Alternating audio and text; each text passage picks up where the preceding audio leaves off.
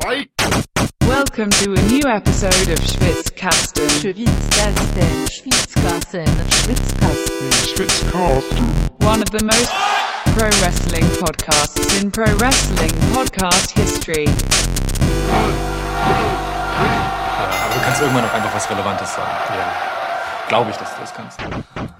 Ja, da sind wir. Episode 1 unseres Schwitzkastens. Eins. Ja, Lukas, der mir gegenüber sitzt, Hallo. sitzt mir gegenüber. Das stimmt. Niklas, der ich bin, äh, sitzt hier, wo er sitzt. Und ähm, ja, das ist die erste richtige Folge im Regelbetrieb unseres Podcasts. ähm, ja, mein Gott, der SummerSlam steht vor der Tür. Es sind wenige Tage. Sonntag ist es soweit. Ähm, wir haben viel zu bereden. ja. Wir haben äh, eine vollgepackte Card Ja. mit 13 Matches, wenn man die Kickoff-Show hinzunimmt. Ja.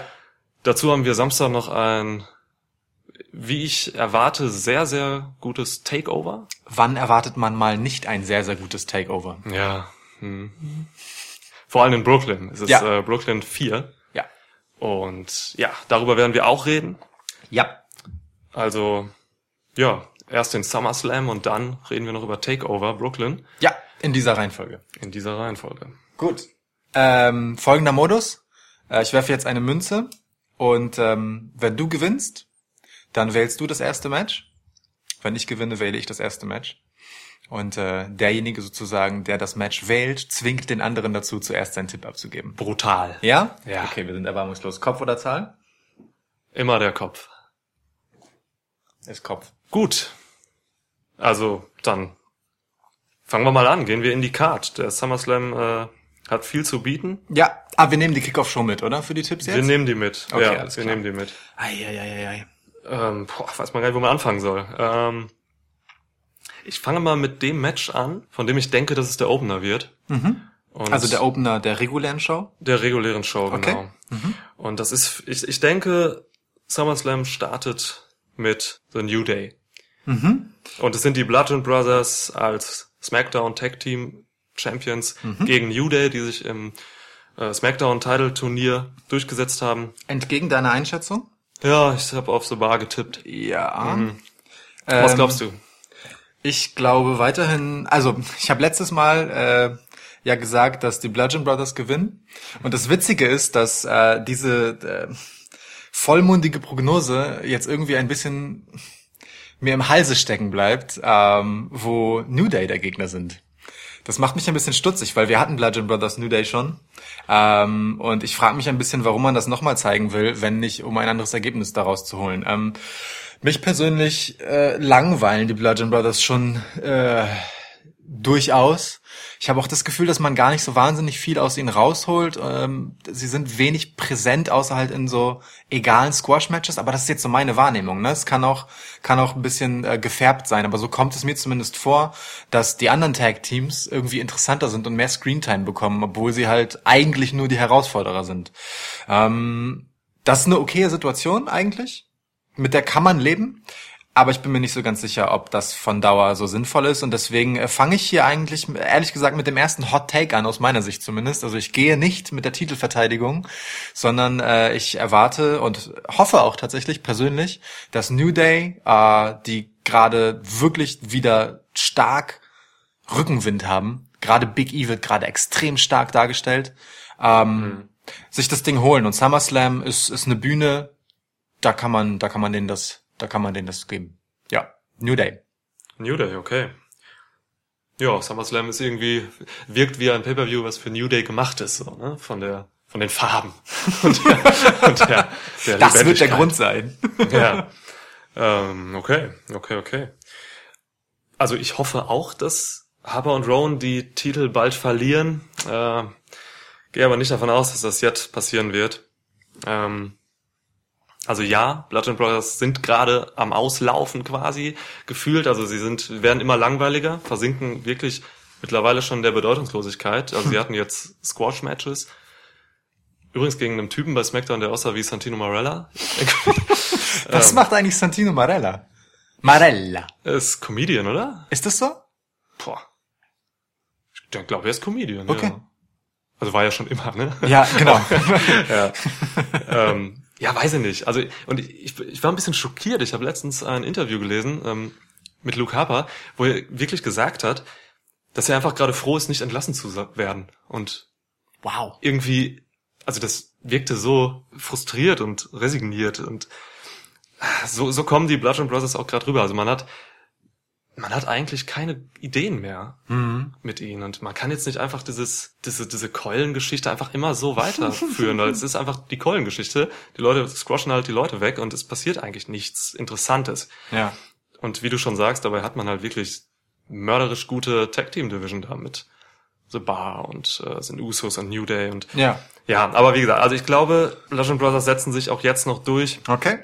Ähm, sie gewinnen trotzdem einfach, ja, weil sie einmal jedes Tag Team platt machen dürfen und wobei New Day haben sie schon platt gemacht, das stimmt. Ja, Bleiben wir kurz bei den Tag Team Geschichten. Ähm, B-Team versus The Revival. ja. ähm, Kickoff Show Match. Fällt in die Kickoff-Show, ne?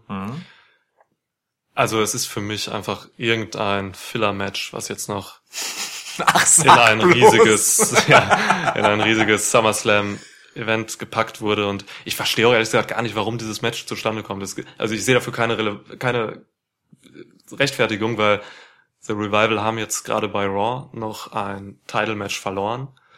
Triple Threat Title-Match war das. Gegen The Leaders of World und B-Team.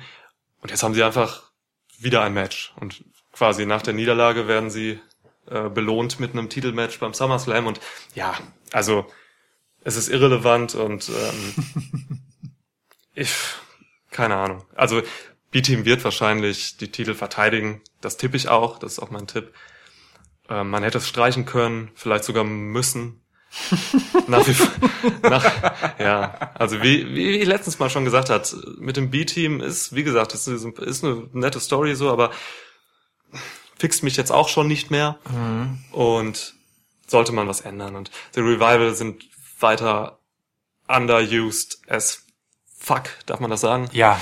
Und das ist einfach eine Schande. The Revival müssen einfach wirklich die Tag Team Division dominieren und sie sind einfach so gut, sie können alles. Sie können Murder Matches machen, sie sind, die haben super Comedy Potenzial. Macht was mit denen oder Ja. lasst sie und nehmt sie nicht in eine Kickoff Show gegen B-Team. Aber wenigstens haben sie überhaupt einen Pay-per-view-Auftritt, muss man ja auch so sagen, nachdem sie ähm, ja wirklich wenig aufgetaucht sind. Aber ja. Ähm, übrigens danke für äh, das As Fuck gerade. Jetzt können wir das schöne äh, E für Explicit Content auch neben unseren Podcast schreiben. You're welcome.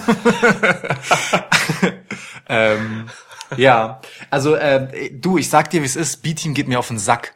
In unserer Nuller-Episode habe ich es noch als eine schöne Feel-Good-Story äh, bezeichnet. Da stehe ich auch hinter.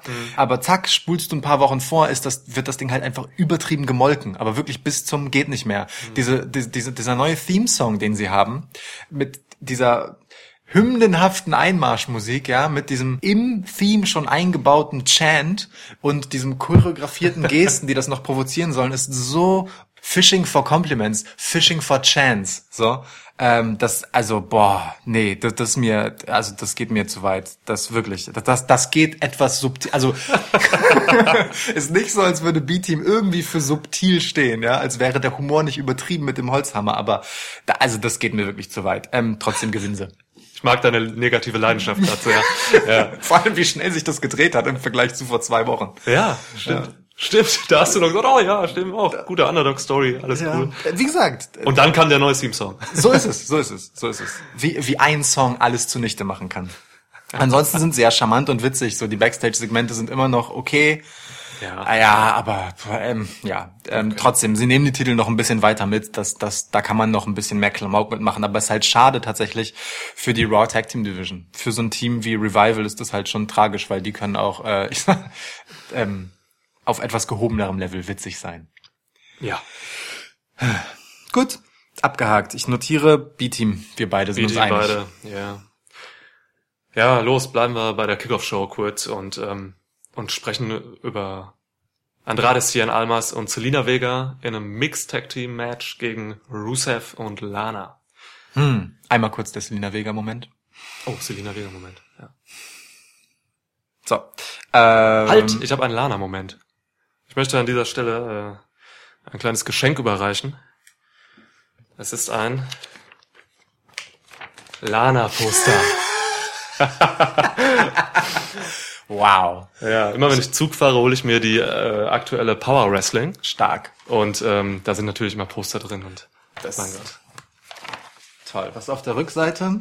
Weiß ich gar nicht. Braun Strowman wirft äh, Finn Balor.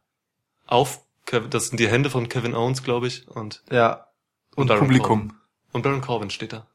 Und Publikum. Ja. Die haben vielleicht mitgefangen. Dreh's wieder um zu Lana. Ja, ich drehe es um zu Lana. Das wird, äh, Lana wird uns jetzt durch den Rest dieses Podcasts begleiten. Ja. Und ich kann mir wenig Schöneres vorstellen. Ja, Selina Vega vielleicht. Genau. Ähm, so, Selena Vega äh, war, das ist echt ein schwieriges Match.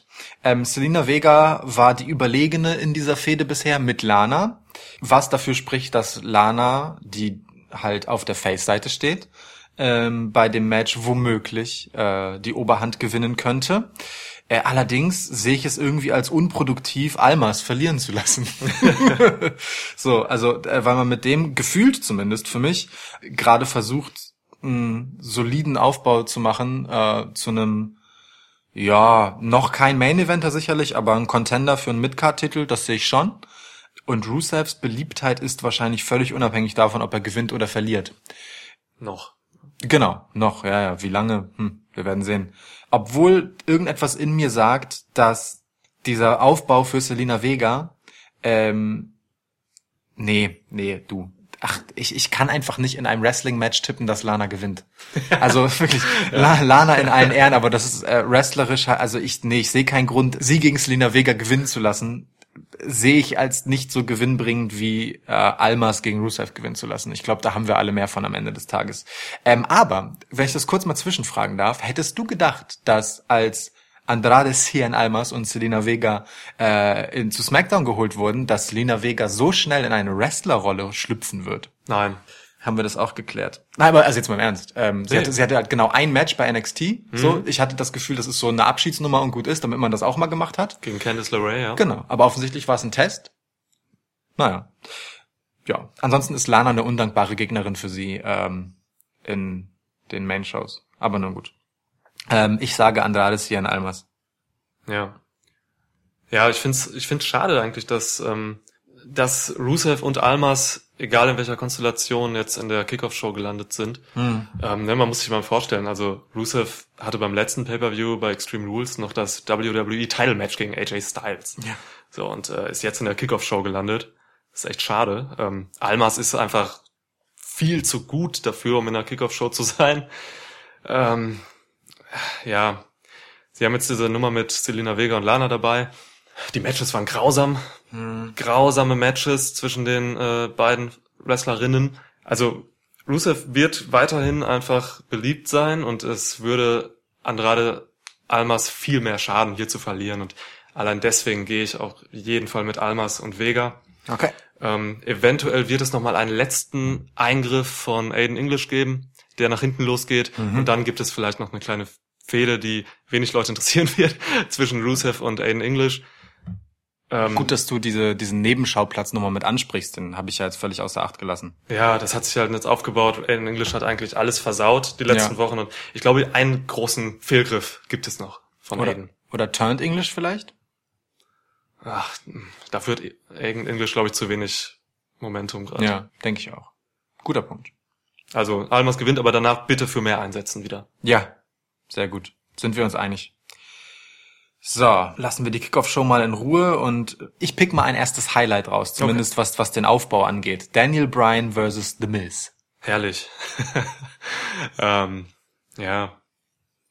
Also der Aufbau, ne, wie gesagt, wie viele Jahre waren es? Acht? Ja.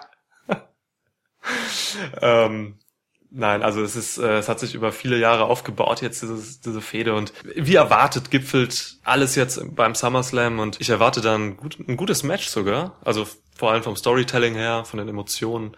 Miss wird jetzt niemals ein Five-Star-Match irgendwie auf die Beine stellen, so wie denn auch, aber ähm, es wird auf jeden Fall sehr unterhaltsam und sehr gut, weil die Fehde einfach gut ist und äh, die beiden haben sich auch bei House-Shows schon gut vorbereitet. Also die hatten bei House-Shows äh, schon mehrere Matches gegeneinander und eigentlich die besten Voraussetzungen für ein Top-Match.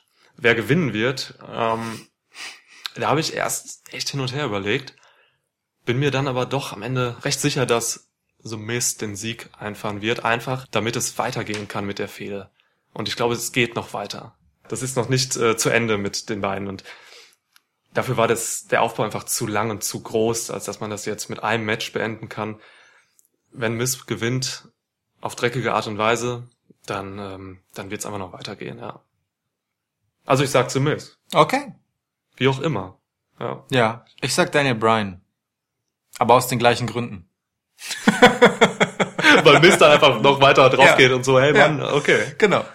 Ähm, also ent entweder, ähm, also ich glaube nicht, dass, dass äh, Daniel Bryan über irgendeine Einmischung oder so hier jetzt verliert, ne? Also dass da irgendwie äh, disqualifiziert wird oder sonst irgendetwas. Aber ich habe keinen statistischen Beleg dafür, das ist einfach ein Gefühl, aber für mich ist SummerSlam ein ziemliches Face-Event. Und es ist in dieser Fehde ein bisschen so, dass fast keiner etwas zu verlieren hat, weil beide völlig unabhängig von ihren Matchausgängen sind. Ja. Aber Daniel Bryan braucht einfach Momentum seit seiner Rückkehr, weil gefühlt ist einfach nicht wahnsinnig viel passiert. Wir hatten zuletzt dieses wirklich sehr langweilige und krass unnötige Team Hell No Comeback. Äh, und es wirkt so ein bisschen, als würde man Bryan einfach nur warm halten. Ähm, und ich glaube, da muss irgendwie mehr her. Wobei es schon schön sensationell wäre, wenn Miss gewinnen würde mit den Moves von Brian. Das hat halt Potenzial. Ähm, aber ich bin da tatsächlich bei dir in dem Sinne, dass ich sage, das wird hiernach nicht zu Ende sein. Das geht noch weiter. Ich denke aber einfach so vom Gefühl her und ich habe keine gute Begründung, dass Daniel Bryan hier den Sieg mitnimmt und dass The Miz dann danach rumweinen wird, dass das nicht okay ist. Genauso wie ich mir aber vorstellen kann, dass wenn er gewinnen würde, er danach damit angeben würde. Ähm, aber warum sollte Daniel Bryan dann sein? Du hast gar nicht wirklich gewonnen. Er ist ja kein Roman Reigns. So. Egal, was Miss macht, ob er gewinnt oder verliert, er wird den Ausgang feiern oder irgendwie gut äh, darstellen und es wird interessant. Das stimmt. Ja. Genau. Da, also, die eigentlichen Gewinner sind wir. Oh, ja. Explicit Content kann jetzt wieder weg. Genau. Ja, genau. damit. Ja. ja, aber ist ein guter Punkt. Also, ne, das ist diese Sache, dass Daniel Bryan äh, wirklich eigentlich noch gar nicht so richtig gerissen hat. Das Hm. stimmt schon. Ja. plus, äh, für das Tippspiel ist es immer gut, wenn wir uns mal nicht einig sind. Insofern, äh, hier habe ich wenig Bauchschmerzen damit, einfach das Gegenteil zu sagen. Ja. Warum ist geil, wie äh, The Miz Byron Sexton bei SmackDown niedergemacht hat. Ah, wunderbar, wunderbar. Schön. Okay, schon der zweite unterschiedliche Tipp. Ja, Gut, machen wir mit Finn Balor gegen Baron Corbin weiter. Ich muss korrigieren, Constable Baron Corbin. Das stimmt. Das ist äh, auch wieder irgendwie so ein gefühltes 50-50-Match. Ich kann, für, kann für beide Punkte machen. Bisher hat gefühlt Finn die Nase vorn. Corbin braucht aber auch irgendwie keine Siege. Finn ist generell unterrepräsentiert, was seinen Status angeht. Also gemessen daran, wie over er beim Publikum eigentlich ist, gerade bei Live-Events und so, ist er gefühlt total weit weg vom Main-Event. Ähm, auch wenn er da hin und wieder mal so, ne, kurz auftaucht, wenn es so Qualifying-Matches gibt oder so für einen Number One Contender-Spot.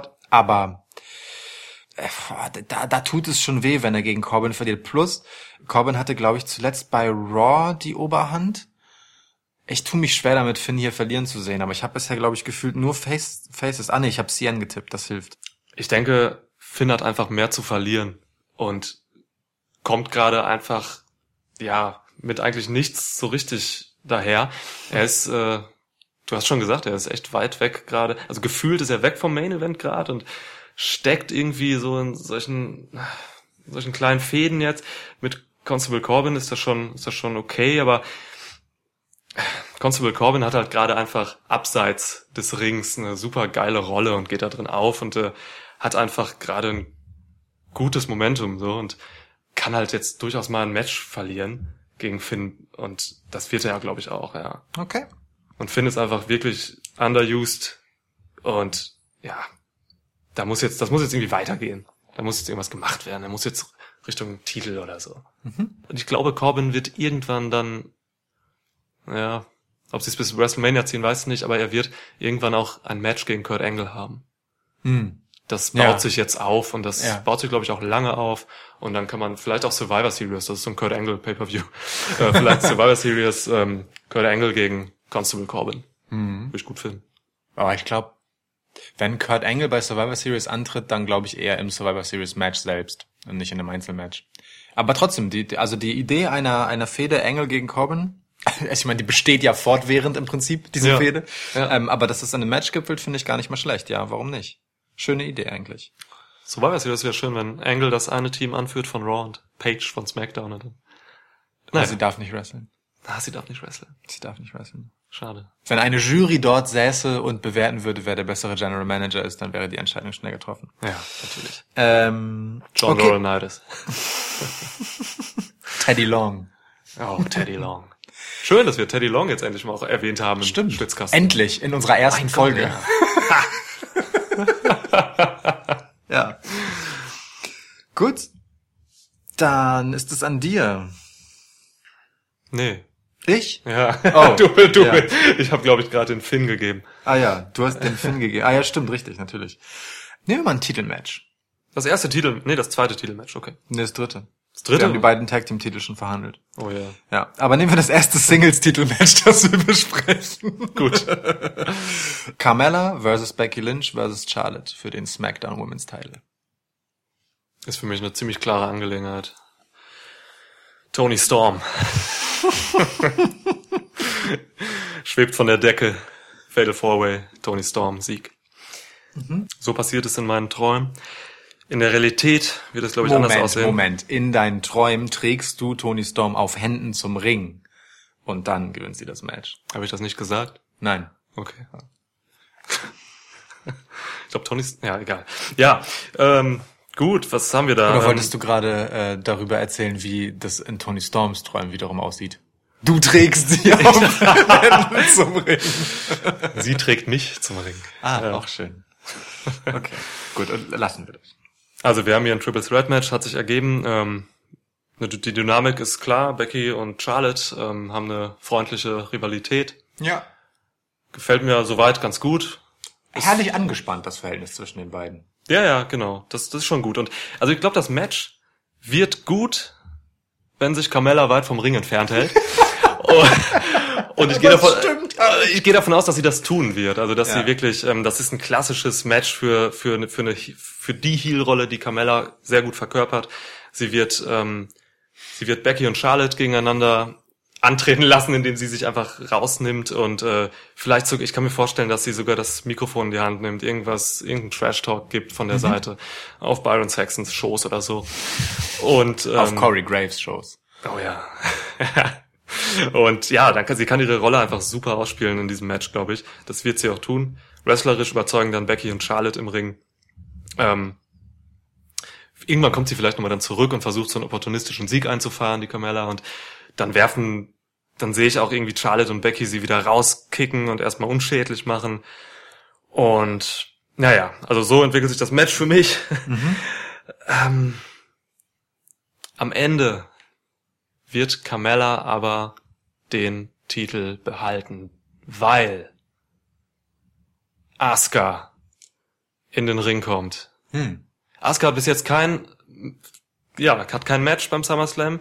Ähm, Zuletzt war lange gar Zeit, keine Rolle gespielt. War, genau, hat gar keine Rolle Ja. gespielt. Und ich glaube, sie kommt jetzt in dieses Match rein. Man hat sie bewusst rausgehalten Mhm. aus den Shows. Mäht die Mädels alle nieder und ist eine Heel Asuka. Hm. Damit sind, Schön. damit liegen alle da. Heel Asuka steht im Ring.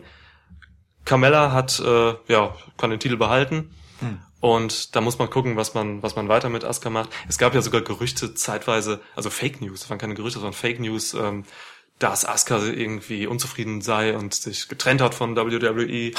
Da gab es Fake News irgendwie im Namen von, von, von Mike Johnson, PW Insider. Ähm, der hat das schon wieder klargestellt, dass er es halt nicht gesagt hat. So, also diese ganzen Sachen, das ist, ja, also das, es wirkt so, als wenn Asuka gerade sehr bewusst rausgehalten wird, um Okay. eben so einen Impact zu haben. Und ich fänd's geil. Also Asuka hat im Main Roster jetzt bisher nichts gerissen. Und, also bei SmackDown nicht vor allem. Ja. Außer halt paar gute Matches. Mhm. Genau. Interesting. Ich notiere Carmella trotzdem. Ähm, gewinnt sie denn regulär und Asuka kommt erst danach oder gewinnt sie über Champions Advantage und DQ oder irgendwas? Es ist ja no, no DQ eigentlich. Das ist ein Triple Threat Match, ne? Ja. Das heißt, wenn sie alle niedermäht, dann pinnt ja niemand jemanden. Ja. Eventuell müsste ich dann sogar mit ähm, No Contest gehen. Hm. Weil ich mir vorstellen kann, dass der Ref das dann abbricht. Weil wer soll denn wen pinnen, oder? Ja. Asuka legt, es kann doch sein, dass, nein, Asuka wird auch keinen über den anderen legen oder so. Nee. Ähm, ich, gib mir mal ein No Contest. Okay, ich gebe Gib dir mir No ein Contest. Ei, ei, ei. Ja. Also bis jetzt bist du mit No Contest Tipps ja 50-50. Insofern schauen wir mal. Dieses Jahr. Ein No Contest hast du vor, korrekt vorausgesagt. Natürlich habe ich das, aber ich weiß auch nicht mehr, was für ein. Da. Ähm, du hast ja bereits ein No Contest korrekt vorausgesagt und zwar ähm, AJ Styles gegen Shinsuke Nakamura Folge 741 Ah. ähm, beim No Disqualification Match ähm, bei Backlash. Ja, Low Blow Festival. Genau, und dann hast du bei der nächsten Gelegenheit, ähm, ah nee, nicht No Contest getippt, sondern Double DQ bei Roman Reigns gegen Bobby Lashley und falsch gelegen. ja. Aber gut, okay. Aber No Contest, interessant. Ich habe trotzdem äh, notiert, Carmella geht als Champion und Match No Contest. Genau. Ja, ähm, boah. Super schwierig zu tippen, das Match. Das sage ich jetzt bei jedem Match, damit es nicht so scheiße äh, wirkt, wenn ich äh, daneben gelegen habe. Ne? Das ist reine Strategie. Ja. Ähm, aber es ist tatsächlich, weil ähm, ich kann kein, äh, also keines der beiden Damen-Titel-Matches hier nur mit Blick auf SummerSlam betrachten. Ähm, beide stehen komplett unter dem Vorzeichen WWE Evolution. Äh, und ich frage mich jetzt halt, wer soll den SmackDown Women's Titel äh, in Evolution tragen? Und ich habe eine Antwort auf diese Frage, es ist Carmella. Und da gibt es einen netten Anhaltspunkt, den Charlotte gegeben hat in der, äh, in der letzten SmackDown-Folge. Und zwar sagte Charlotte zu Carmella, You're a diva in a women's era. Ja, ja. Diesen schönen Rekurs auf die äh, gute alte Zeit von gute alte Zeit. Pillow-Matches und Lingerie-Matches und äh, Schlamm-Catchen im wahrsten Sinne des Wortes. Das fand ich schon schon schön und ich kann mir sehr gut vorstellen, dass äh, gerade bei einem Event, wo man Women's Wrestling zelebrieren will, Carmella als jemand, der nicht so sehr dafür steht, ja, äh, sondern eher für die Diven von vor einigen Jahren entthront wird und nicht bei SummerSlam. Deswegen muss sie den Titel hier an dieser Stelle nach Hause nehmen. Ähm, und das Schöne, dadurch, dass man Charlotte Becky hier gemacht hat, äh, oder dass man Charlotte zusätzlich zu Becky als Gegnerin ins Match geholt hat, ist, man kann das machen, ohne dass man Becky schadet. Weil Becky gerade schön an Momentum gewonnen hat und ich es mir schwer hätte vorstellen können, äh, sie verlieren zu sehen, weil ich glaube, man versucht wirklich, sie mal wieder nachhaltiger aufzubauen, nachdem sie zwischenzeitlich so eine Sami Zayn-Rolle hatte. Immer wenn jemand ein gutes Match braucht, holen wir mal Becky ran. Die sind auch nicht umsonst gut befreundet. Ja, genau, aber, aber mehr passiert dann halt irgendwie auch nicht. Sie haben auch nicht umsonst ähnliche Haarfarben. ähm, Und ein, beide haben auch einen ziemlich schlimmen Theme-Song. genau, ja, Traum. Der von Becky ist aber nicht so schlimm wie der von Sami Zayn. Gute Besserung, Sami Zayn. Gute Besserung, ich Sami. weiß, dass Sami Zayn einer, einer unserer Zuhörer ist, insofern gute Besserung, Sami. Hey, Sami Zayn, you're listening to Schwitzkasten. Ja, Erinnere mich daran, das rauszuschneiden. klar. Ja, ähm, und ähm, Becky Charlotte hat für sich schon schönes Fädenpotenzial. Keine Ahnung, ob dann aber eine von den beiden es ist, die Carmella entthronen wird bei WWE Evolution. Weiß ich nicht. Also aus dem Match können viele schöne Sachen entstehen. Ich bin tatsächlich echt gespannt, was hier passiert. Aber ich denke, Carmella nimmt den Titel mit. Okay. Gönn ich ihr auch übrigens. Finde ich, ja, ist nachvollziehbare, nachvollziehbare Geschichte auf jeden Fall, ja. Okay. Finde ich gut. Danke. Ja, sowieso generell interessant, wie WWE Evolution jetzt quasi ähm, ja den Schatten vorauswirft. So, Ja. ne? Das stimmt schon. Also der erste All-Women Pay-per-View. Ähm, ja. Bin gespannt, wie konsequent es ein All-Woman-Pay-Per-View wird. Werden dann auch nur Damen kommentieren? Wird es nur weibliche Referees geben? Werden auch alle Securities im Match weiblich sein? Werden auch nur Frauen äh, als Publikum zugelassen? Nur saudi-arabische Frauen. Ja, als Ausgleich. als Ausgleich. Was gut an die Theorie anknüpft, dass es WWE Evolution nur gibt, weil äh, sie in Saudi-Arabien nicht antreten durften. ja, genau. So ein Quatsch. Das ist aber Quatsch, ja, genau. Ja. Gut, machen wir mal weiter. Ähm, wir haben noch ein paar Matches. Eine Sache möchte ich kurz sagen. Niemals, Wenn ja. Jerry the King Lawler Kommentator bei WWE Evolution ist, schalte ich aus. Eieiei. Und JBL. Mir fällt gerade, ich weiß nicht, wie, wie ich gerade drauf komme, aber du hast eben gesagt, ähm, unsinnig, unsinniges Comeback von Team Hell No, als Ja. wir über ähm, Daniel Bryan versus The Miz gesprochen haben. Ja. So unsinnig war's nicht, denn Kane ist Bürgermeister. Herzlichen Glückwunsch, Kane. Ich weiß, er ist einer unserer Zuhörer. Ja. Insofern äh, Gratulation an dieser Stelle. Herr Kane. Ich habe ihn zugezwinkert. Ja, hat er gehört. Ja. Oh, Dein, dein, dein Wimpernschlag ist ja bekanntermaßen sehr laut. es wird plötzlich so heiß hier. Gut, das liegt übrigens an Lana. Die jetzt hier an der Wand hängt. Mittlerweile. Äh, nächstes Match. Kommen wir einfach mal zum Äh, Ich bin schon an diesem Punkt, wo ich wirklich Angst davor habe, welches Match du mir von Latz knallst. Also das System geht auf. Ja? Ja. Oh, okay. Ich, bin- also ich schwitze nervös und so. Das liegt aber an Kanes Präsenz, die Das kann auch sein. Wenigen Minuten Oder an Lanas Präsenz. ist. Ja. Okay, ich gebe dir, ey, äh, Shinsuke Nakamura gegen Jeff Hardy. Shinsuke Nakamura. Du bist dran. Shinsuke Nakamura. Gut.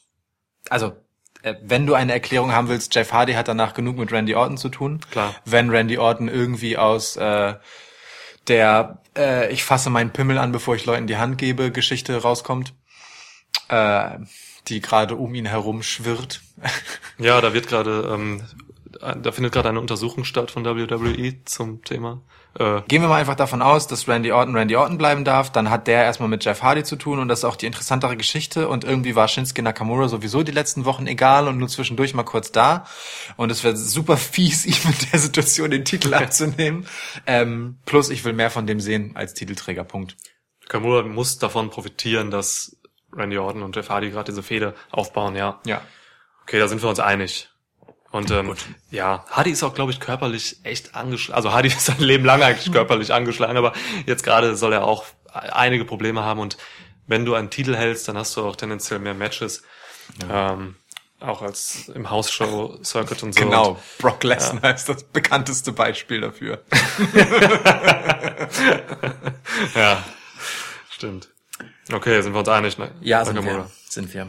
Gut, dann äh, nehmen wir doch mal wieder ein Titelmatch direkt. Ach so, es ging um den US-Title. Ähm, dann äh, nehmen wir doch das nächste Titelmatch direkt, damit wir die äh, Mid-Card-Titel weg haben. Intercontinental-Title, Dolph Ziggler gegen Seth Rollins. Ja, da hat sich eine interessante Entwicklung aufgetan diese Woche bei Raw. Dean Ambrose ist zurück. Ja. Hallo Dean Ambrose. Hi, Dean Ambrose. Ich weiß, er ist einer unserer Zuhörer, insofern Gruß an dieser Stelle. Hey, Dean. Ich zwinker zu. Ähm, ja, also ich sehe da eigentlich zwei mögliche Szenarien. Es gibt auch nur diese zwei Szenarien. ähm, und in beiden Szenarien turnt Ambrose heel. Ja. Und ähm, ja, bist du einverstanden? Soweit bin ich einverstanden. ich denke, also entweder Dean Ambrose schaltet Drew während des Matches aus, aber attackiert Rollins dann echt noch irgendwie am Ende und kostet ihm den Sieg. Ähm, dann würde ja Sigler den Titel behalten. Das wahrscheinlichere Szenario ist aber, dass Ambrose ähm, Rollins zum Sieg verhilft und dann, während er den Titel hochhält, gibt es den ja, gibt es den Turn gegen Rollins und Ambrose gibt ihm einen, einen Dirty Deeds. Und dann hat er den, hat er es eigentlich ziemlich cool gelöst, weil den Ambrose ist ja eigentlich ein cooler Typ. Und ähm, dann hat er ihm erst halt noch irgendwie den Titel ge gebracht und und und geht dann in die Fehde. Und ja, ich glaube, ich glaube also Ambrose muss eigentlich jetzt als Heel irgendwie da rauskommen, weil erstens er sieht aus wie ein Heel, er sieht jetzt mehr aus mit seinem neuen Haarschnitt. Ja. Sieht er irgendwie gefährlicher aus. Er Ja. hat auch ein bisschen Muskelmasse zugelegt. Ich wollte gerade fragen, der hat schon Muskelmasse Ja. zugelegt, oder? Ist ja. kräftiger, auf jeden Fall. Ähm, er wird nie so der Gym-Guy sein, ne? Nee, also das okay. macht er nicht, aber er ist auf jeden Fall kräftiger geworden. Hatte schon immer ein, ein absolutes Heel-Moveset. Ja. Fürchterliches Moveset. also, Ja. wirklich. Und ja. Also, mein Tipp ist, ähm, Rollins gewinnt, bekommt den Titel Okay. und Ambrose attackiert ihn dann. Und mega Schock, alle, wow, fuck, Ambrose, Ja. Mann. Schön. Ich ähm, tippe genau das gleiche wie du mit Dolph Ziggler als Sieger. Das ist genau das gleiche. Also Ambrose turnt gegen Sigler, gibt ihm den Titel und, und, und wird dann quasi. Ähm, ja, was hast du gesagt? Nein. Nein, also genau die gleiche Geschichte. Ambrose äh, turnt gegen Rollins, ähm, aber halt so, dass letztendlich Dolph als äh, Sieger rausgeht, also zumindest als Champion. Ne? Ich könnte jetzt natürlich sagen, ach Gott, äh, turnt der gute Dean jetzt noch während des Matches gegen Seth, attackiert ihn und Seth ist damit nominell der Sieger, aber nicht der äh, Titelträger. Du tippst schon, dass äh, Rollins den Titel holt, ne? Ja. Okay, gut. Ähm, also ich könnte mir noch vorstellen, dass Rollins das Match gewinnt, aber den Titel nicht. Glaube aber eher, dass man Rollins nicht jetzt mit dem Intercontinental Title belasten will, weil das ein Typ ist, den man schnell ins richtige Main Event wieder schieben möchte. Hoffe ich zumindest. Ähm, ob das nun gegen Brock Lesnar ist oder gegen Roman Reigns oder gegen Braun Strowman oder gegen Kevin Owens. Es sind viele. Ja. Es sind viele Möglichkeiten da, aber da gehört äh, Rollins eigentlich hin und ähm, bei Sigler ist der Intercontinental Title wunderbar aufgehoben, ehrlich gesagt. Insofern sehe ich da Sigler siegreicher vorgehen. Okay, okay, Haken wir mal die Kickoff-Show zu Ende ab. okay. Cedric Alexander versus Drew Gulak. Ja. Ja, ähm, ja, Pay-Per-View-Comeback eigentlich von Tour 5 Live, hä? Also, Ja, gab's lange nicht, ähm, auch wenn es jetzt die Kickoff-Show ist, aber sie sind wieder da. ja. Haben Sie eigentlich generell vielleicht nur Matches bei den großen Pay-Per-Views? Kann das sein? Also bei den Big Four? Müsste man mal Revue passieren lassen. ja, Ah, nee, bei The Greatest Royal Rumble war eins. Bei WrestleMania natürlich auch. Da gibt's glaube ich kein Muster so richtig momentan. Also also Tour 5 Live ist mit ist nach wie vor, auch wenn sich die Show wahnsinnig verbessert hat, seit Triple H das Kommando hat, nach wie vor eine Insel halt. Also Ja. sie wird echt nicht äh, von vielen Leuten geguckt und ähm, ja, wenn wenn dann so ein Cruiserweight Title Match in ein Pay-per-View Event rückt, dann können die meisten Leute damit einfach nicht viel anfangen, weil es niemand guckt Tour 5 Live. Und das ist schade, weil ich habe jetzt, also vor ein paar Monaten hat sich das halt wirklich gewandelt, dass die Show halt wirklich auch gut geworden ist. Und ah, auch Drew, auch die, also da wurde ganz viel an den Charakteren halt gearbeitet. Und Drew Gulak ist einfach wahnsinnig krass cool. Der ist richtig gut geworden. Ähm, Niemand, niemand hat so sehr äh, von der Causa Enzo Amore äh, profitiert wie Drew Gulak. Seit, seit er weg ist, hatte quasi Gulak seine Rolle eingenommen, also seinen Platz, ne? In einer völlig anderen Rolle zwar, aber Platz, seinen Platz. so. Ja, ja. Ja. Und er, er hat halt meinen Lieblingsmove, ne, den Dragon Sleeper, das ist meine Lieblingssubmission. Und, und dieser Move heißt auch Gulok. Das ist genial. Allein deswegen muss Drew Gulak eigentlich dieses Match gewinnen. Okay. ähm, Tippst du das? Ich tippe tatsächlich auf Drew Gulak, weil ich glaube, da, da muss jetzt mal ein neuer Wind rein. Ähm, okay. Cedric Alexander. Ja. Der hat den Titel jetzt auch noch nicht ewig lang. Ähm, ist jemand, der sich da wirklich nachhaltig hingearbeitet hat. Und irgendwie ist es so offensichtlich, ihn gegen Drew Gulak als den Top-Heel von 205 Live, der er nun mal ist, verlieren zu lassen, ähm, dass ich das so naheliegend finde, dass ich glaube, Triple H macht es nicht so einfach. Okay, Mal gucken. okay. Ja. So. Mann, wir, wir haben schon vier oder fünf Matches anders getippt. Ja, Ah, Tja. Aber ist geil, weil dadurch äh, haben wir insgesamt eine höhere Wahrscheinlichkeit, dass wir viel richtig getippt haben. Das wirkt beim Publikum gut. oh ja, stimmt, das wirkt, ja, wirken wir noch kompetenter. Genau. Cool. Dann erzähl mal. Nächstes Match? Es sind nicht mehr so viele. Nee. Oh, pass auf, ich, ich, ich, ich bring noch eins rein. Elias gegen Bobby Lashley. Steht nicht auf der Card, wird aber passieren, oder? Also ich meine, es wird auf jeden Fall eine Elias-Promo beim SummerSlam geben, die wird auf jeden Fall unterbrochen von, von Bobby Lashley und dann muss es ein Match geben. Man muss Ja. nicht, es kann auch einfach ein Beatdown, aber also meinst gibt es ein Match? Nee, Nee? nee. Okay. Aber finde ich gut. Warum nicht? Obwohl, also doch. Ja, meinetwegen gibt's ein Match. ich ich habe da nichts gegen. Ich habe höchstens etwas dagegen, dass Elias schon wieder nicht auf der Card steht. Ne? Also das äh, langsam wird's frech. Ehrlich gesagt. Mhm. ähm, so viel, also auch hier wieder, so viel TV-Time, wie Elias hat, es ist eine Ungeheuerlichkeit, dass er nicht auf der Card steht. Ja. Ähm, naja, gut. Also ich bin bei dir, er wird einen Auftritt haben. Meinetwegen äh, wird Bobby Lashley damit auch etwas zu tun haben. Davon ist auszugehen. ähm, ich brauche das nicht. Wenn das passiert, dann gewinnt Elias. Fies oder clean? Ist mir egal, Elias gewinnt.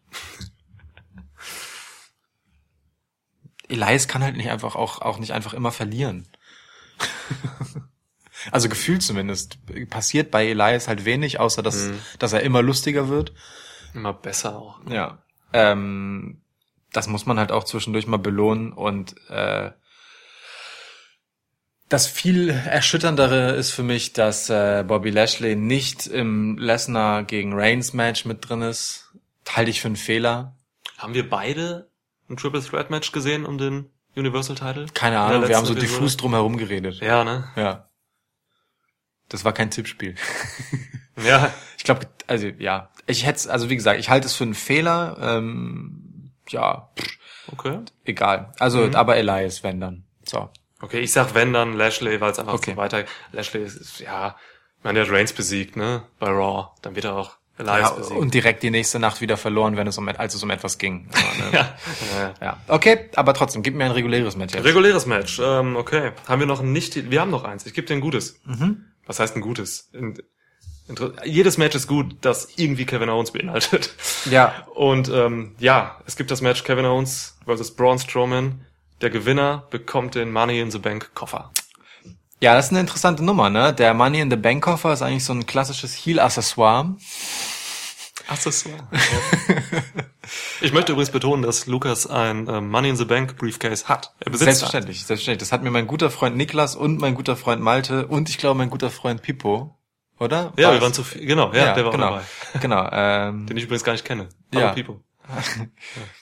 ähm, ich weiß nicht, ob er einer unserer Zuhörer ist, aber falls ja, dann schönen Gruß an dieser Stelle. Er sitzt mit Kane auf dem Sofa und, Genau. äh, und hört sich das an. Ach Gott. Es ist ein bisschen ähm, abhängig davon, also oder mal so. Ähm, Ich habe eine Rückfrage an dich. Sowas geht? Ja, ja, ich habe eine Rückfrage an dich. Äh, ist Brock Lesnar versus Roman Reigns das Main Event? Also Ja. das letzte Match auf der Definitiv, Card? Okay, definitiv. Cool. Gut, okay. Ähm, Denke ich auch, halte ich für einen Fehler. Du, du hältst dort viel für fehlerhaft. Zwei Dinge. So, also Strowman gegen Kevin Owens. Ähm, das ist vor allem deswegen interessant, weil das Match natürlich höchstwahrscheinlich stattfinden wird, bevor das Universal Title Match stattfindet, bei dem der Sieger von Kevin Owens gegen Braun Strowman seinen Koffer direkt gebrauchen könnte. Wenn Braun Strowman dieser Sieger ist, wird er das tun. Wenn Kevin Owens dieser Sieger ist, wird er das nicht tun. ähm, denke ich jetzt mal. Okay, interessant, ja. So, ähm, Kevin Owens mit Koffer ist einfach ein viel zu schöner, eine viel zu schöne Vorstellung. Und ich glaube, auch er würde das viel zu gerne eine Weile auskosten, bevor er ihn irgendwann benutzt. Plus, Brock Lesnar und Roman Reigns sind nicht die dankbarsten Abnehmer für ein Cash-In. Ähm, ja, also Heel-Accessoire. Ähm, Braun Strowman ist halt so sehr äh, der designierte Number One Contender, die ganze Zeit im Prinzip, dass der Koffer völlig nutzlos und bedeutungslos ist. Deswegen halte ich ihn bei Kevin Owens für besser aufgehoben ähm, und hoffe deswegen, dass Kevin Owens gewinnt. Die Frage, die ich mir stellen muss in einer Welt, in der Vince McMahon immer noch Entscheidungen trifft, bedeutet das, dass das auch passiert. Das fragen wir uns alle. Das ist, das ist, das ist wirklich das, was die Geschichte hier schwierig macht. Ähm, aber Strowman verliert den Koffer, egal auf welche Art er verliert. Das ist vielleicht noch wichtig zu erwähnen. Also es muss, er ist muss es, nicht ja. clean verlieren. Ja. Ähm, Disqualification ist okay und sie haben natürlich vieles Mhm. davon schon durchexerziert in den Shows. Ähm, das macht es für mich halt greifbarer, dass Strowman verlieren kann. Hm. So. Ja, guter, guter Punkt. Auf jeden Fall. Schließlich hat Kevin Owens gerade einen Streak gegen Braun Strowman und hat bereits ein Match in Folge gegen ihn gewonnen. Genau da würde ich eigentlich ansetzen und äh, ähm, das Gegenteil behaupten, weil äh, was den Ausgang des Matches betrifft. Also Kevin Owens hat tatsächlich die Vorbereitung, wenn man so will, rein ringtechnisch gewonnen, weil er hat halt das ähm, Elimination Chamber Match gewonnen gegen Braun Strowman. Er hat bei bei Raw hat er glaube ich auch ein Match gewonnen. Jinder Mahal hat ein Match gewonnen gegen äh, nicht Elimination Chamber. ja, Extreme Rules, klar. Ähm, Jinder Mahal hat gegen Braun Strowman ein Match gewonnen. Bei Raw. Und das ist halt, das ist halt irre. Also er hat halt schon, ähm, ja, Strowman musste halt schon quasi Niederlagen einstecken, die recht unerwartet kamen. Ähm, hat aber so vom Gefühl her natürlich Kevin Owens immer dominiert mit irgendwelchen Power Moves und Bühne umkippen und sonst was. Ähm, für mich liegt das jetzt eigentlich nahe, dass Strowman dieses Match halt eben gewinnt. Mhm. Und ich glaube, er geht, Kevin Owens stellt ihn mehrere Fallen einfach. Er wird ihn vielleicht wieder fesseln oder er wird weglaufen. Und, und, und Braun Strowman wird diese ganzen Fallen durchbrechen mit Power und mit Geschwindigkeit. Und man kann Braun Strowman da richtig schön als den athletischen, übermenschlichen Typen irgendwie positionieren, so. Und ich glaube, auch wenn ich ganz bei dir bin, dass Kevin Owens natürlich der bessere Kofferträger ist. Ja. Er ist halt der, gefühlt hatte Kevin Owens auch irgendwie schon mal einen Money in the Bank Koffer, aber es, nee, ne? Nee. Hat er noch nie, komisch. Nee. Und ja, deswegen, also denke ich auf, leider wird Braun Strowman dieses Match gewinnen, weil er wird nicht zweimal in einem Pay-Per-View gegen Kevin Owens verlieren. Ja. Und das ist wirklich schade, weil ich kann mir außer, ja, im Prinzip außer Heel Rollins, kann ich mir eigentlich keinen besseren Kofferträger vorstellen. Als, Kevin, Owens. Ich schon. Also das ist Also ich kann, kann mir noch jemanden vorstellen, der auf dem gleichen Level ist. Elias? Samoa Joe. Samoa Joe. Hm. Auf eine völlig andere Art, aber würde ich auch gern sehen. Ja, stimmt, das wäre gut. Ja, gu- gute Idee. Ha. Oh, apropos, wenn das nicht eine Überleitung ist. Oh, da war's, da war sie, da war sie. AJ Styles gegen Samoa Joe für den WWE-Titel. Erzähl mal. Ja, ähm, man muss dem Pay-Per-View zugute halten, jetzt schon, dass es entgegen unserer Befürchtungen doch viele Einzelmatches gibt und nicht, Stimmt. wie das bei SummerSlam sonst in den letzten Jahren war, verdammt viele Multi-Man oder Multi-Women-Tag, äh, Multi, ja, Matches quasi mit mehreren äh, Teilnehmern. Das ist, finde ich, schon mal gut. Das stimmt. Davon gibt's genau zwei, ne? Das Mixed Tag Team Match und äh, das Triple Threat für den äh, SmackDown Women's Title. Total wenig. Ja, ist voll. aber genau richtig. Ich mag, Voll, genau. ich mag so lieber. AJ Styles gegen Samoa Joe, ja, ist natürlich ein Match, an dem, ja, also da werden sehr, sehr hohe Erwartungen geknüpft von Wrestling-Fans. ähm, egal ob du für AJ oder für Samoa Joe bist, so, das muss einfach, eigentlich muss es ein geiles Match werden. Ähm, ich glaube auch, es wird ein gutes Match. Alles andere wäre völliger Wahnsinn. Ich, also ich, ich versuche mir gerade auszumalen, wie das Match nicht gut werden kann und es ist einfach so, also es, es geht nicht. Nee, es geht nicht einfach. Und äh, beide können eigentlich ideal ihre Stärken äh, zeigen. Also AJ wird athletisch sein, er wird gut zählen für Joe, er wird wild sein, äh, Joe wird furchteinflößend sein. Ähm, es wird ein gutes Storytelling in dem Match geben. Also ich erwarte schon viel. Ich erwarte wahrscheinlich zu viel, weil hin und wieder wird man ja dann schon enttäuscht. Auch so AJ Nakamura hat mich ein bisschen enttäuscht und Welches von den 712 ja, Matches? 513. Ja. Und ja, also die, der Aufbau war kurz. Es waren jetzt ne, ne- drei Wochen oder so. Und ähm, da war für mich vom Gefühl her mehr drin in dem Aufbau dieser Was? Fehde. Echt? Ja, wirklich. Alter. Also da war mehr drin. Ich habe Okay. ich hab, ich hab nicht diesen ultimativen Gänsehautmoment gehabt, wo Samoa Joe und AJ sich gegenüberstehen und irgendwie einen geilen Stare-on haben und, und, und ich so richtig krass an die Vergangenheit erinnert werde und so. Ähm, ja, deswegen, also AJ wird im Match wahrscheinlich genau das tun, was Joe jetzt Storyline-technisch ähm, forciert, nämlich dass AJ wirklich emotional sein wird und explodieren. Er wird nach dem Gong sofort auf ihn losstürmen, denke ich mal. Da kommt einiges raus und Joe wird berechnend sein und ja, und ähm, mein Tipp ist, dass Samoa Joe beim SummerSlam jetzt den Titel von AJ Styles holt. Ich glaube, es ist jetzt an der Zeit, dass sich äh, diese lange Regentschaft von AJ Styles ähm, auflöst und ähm, ja, da was Neues beginnt einfach. AJ Styles übrigens äh, ist mittlerweile hält den Rekord jetzt seit Ja. dieser Woche für den ähm, längsten SmackDown Live, also SmackDown WWE Champion. Und das ist halt äh, ja ein Rekord, den er jetzt von JBL übernommen hat. JBL hat 280 Tage oder so ähm, den WWE-Teil bei SmackDown gehalten und AJ hat diese Marke jetzt geknackt. Herzlichen Glückwunsch AJ, der uns ja auch zuhört. Absolut. Herzlichen Glückwunsch, AJ. Ja. Also diese ganze Never Bet Against AJ Nummer hört jetzt für mich auf, eigentlich. Und ich will auch einfach Samoa Joe als, als Champion haben und ich, ach Gott, das ist, äh, das ist gut. Und AJ kann jetzt auch zu diesem Zeitpunkt eine Niederlage verkraften. Es würde ihn nicht so schaden, ähm, gegen Samoa Joe ich glaube, das macht er auch persönlich, ähm, also hinter den Kulissen. Gibt er den Titel auch wahnsinnig gerne an Samoa Joe, die beiden. mein Gott, was haben die für eine lange Geschichte? Ja, das stimmt. Äh, also witzig, wirklich witzig, dass du sagst, da wäre mehr drin gewesen. Ich fand, für mich ist Joe äh, der absolute Sieger der Road to SummerSlam. Niemand hat die Road to SummerSlam besser ausgenutzt als Joe. Also der kam mit einem mit einem Knall quasi zurück, plötzlich ins Titelgeschehen, nachdem er vorher so egale Squash-Matches geliefert hat. Ähm, hat erst einmal den unberechenbaren Psychopathen Samoa Joe ausgepackt, ja, äh, und dann beim letzten Smackdown, als sozusagen man auch damit gespielt hat, oh Gott, Joe dreht wieder durch, hat er nicht den ähm, den unberechenbaren Psychopathen gespielt, sondern Überraschung sozusagen, weil er eben so unberechenbar ist, den berechnenden Manipulator Ah, okay. mit diesem Brief von AJs Frau. Das war schon stark. Also AJ hat, äh, Quatsch, AJ, ähm, Joe hat quasi die ganze Bandbreite seines Charakters innerhalb von drei Wochen vorbildlich ausgerollt und äh, steht für mich perfekt da ähm, als jemand, der AJ Styles nach einer Rekordregentschaft den Titel abnehmen kann. Also Ergebnis gleich. Ja, Ergebnis Okay. gleich, Einschätzung anders. So. Also d- f- für mich war das, ich fand den Aufbau der Fehde super.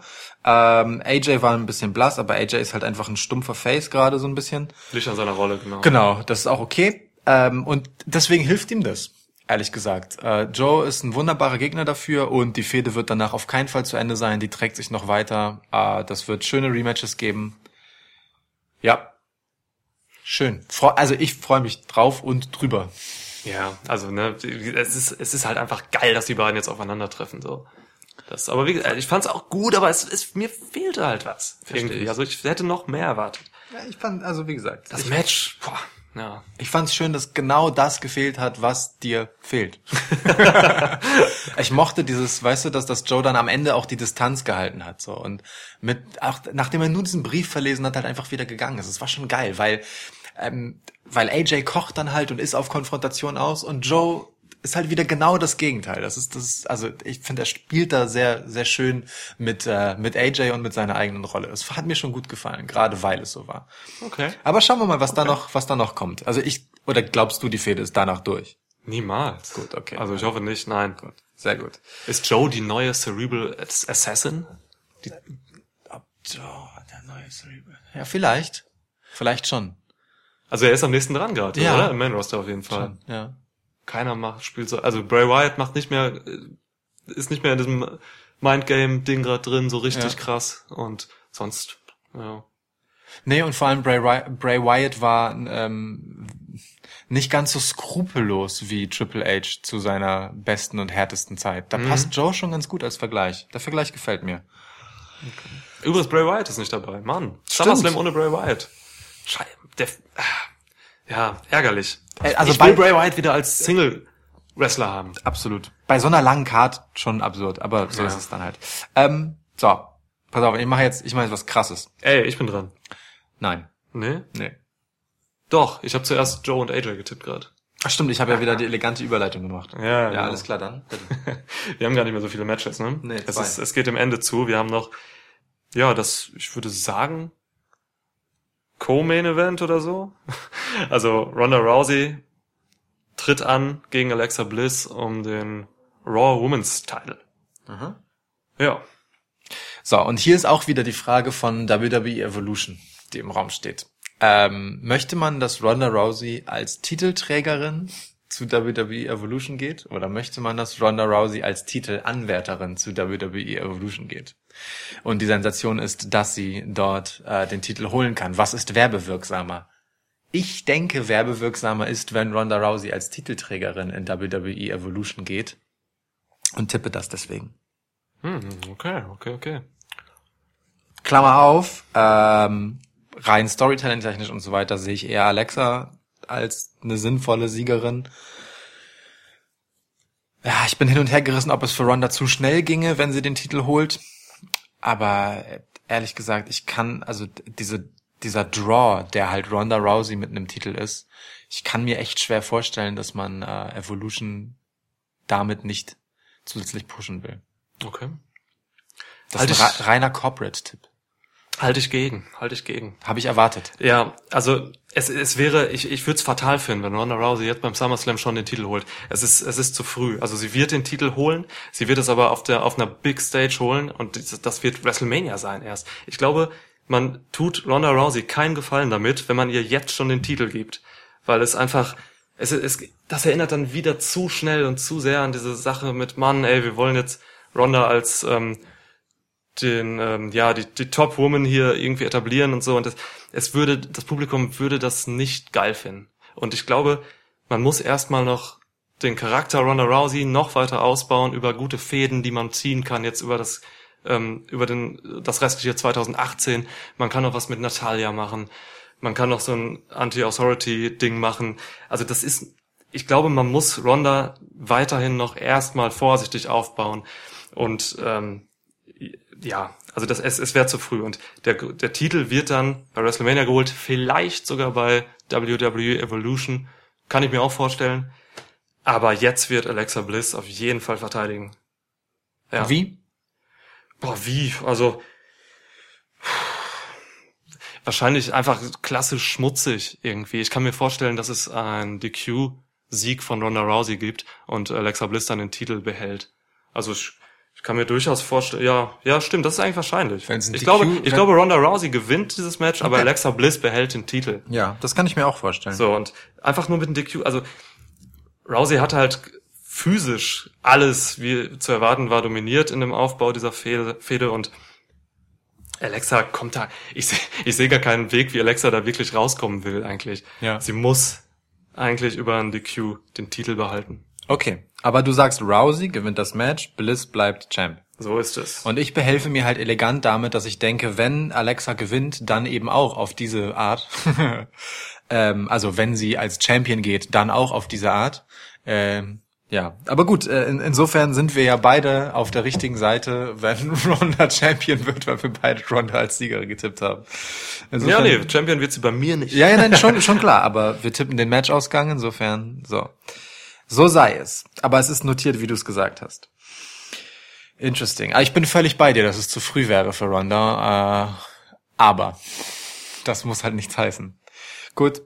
Letztes Match. Brock Lesnar vs. Roman Reigns. Ja, ich darf, hä? Du musst. Ja. Ähm, ich habe mehrere Theorien und Wege ausgelotet. ähm, es führt kein Weg daran vorbei, dass Roman dieses Match gewinnen wird. Und ähm, es gibt halt wahnsinnig viele Möglichkeiten, wie man jetzt noch irgendwie die Money in the Bank Briefcase Geschichte da reinhauen will, wie man Paul Heyman, ähm, der ein sehr interessanter Faktor ist, Oh äh, ja. da noch einbaut. Es kann wahnsinnig viel passieren und meine Theorie ist es, dass Roman das Match gewinnen wird, den SummerSlam aber nicht mit dem Titel verlassen wird, weil also er wird den Titel gewinnen und ich bin fest davon überzeugt, dass Braun Strowman den Cash-In bringt und Roman Reigns noch beim SummerSlam den Titel abnimmt und dann quasi ähm, am Ende als der Champion dasteht und sich die Buhrufe, die sich eingestellt haben, als Roman Reigns den Titel gewonnen hat, äh, in Applaus verwandeln, weil Braun dann reinkam und Roman Reigns wieder entthront haben. Und ja, also Paul Heyman ist halt noch ein Faktor. Hm, weiß ich nicht, vielleicht, ich kann mir wirklich vorstellen, Paul Heyman wird man ernsthaft als äh, an Roman Reigns Seite stellen. Kurzfristig. Also sie haben das jetzt angeteasert bei, bei Raw. Sie haben damit ein bisschen gespielt. Das macht WWE häufig, dass sie quasi Situationen anteasern. Ähm, Paul Heyman hat sich angebiedert, wollte jetzt bei Raw ähm, ja, dass Roman Reigns der Paul Heyman Guy wird.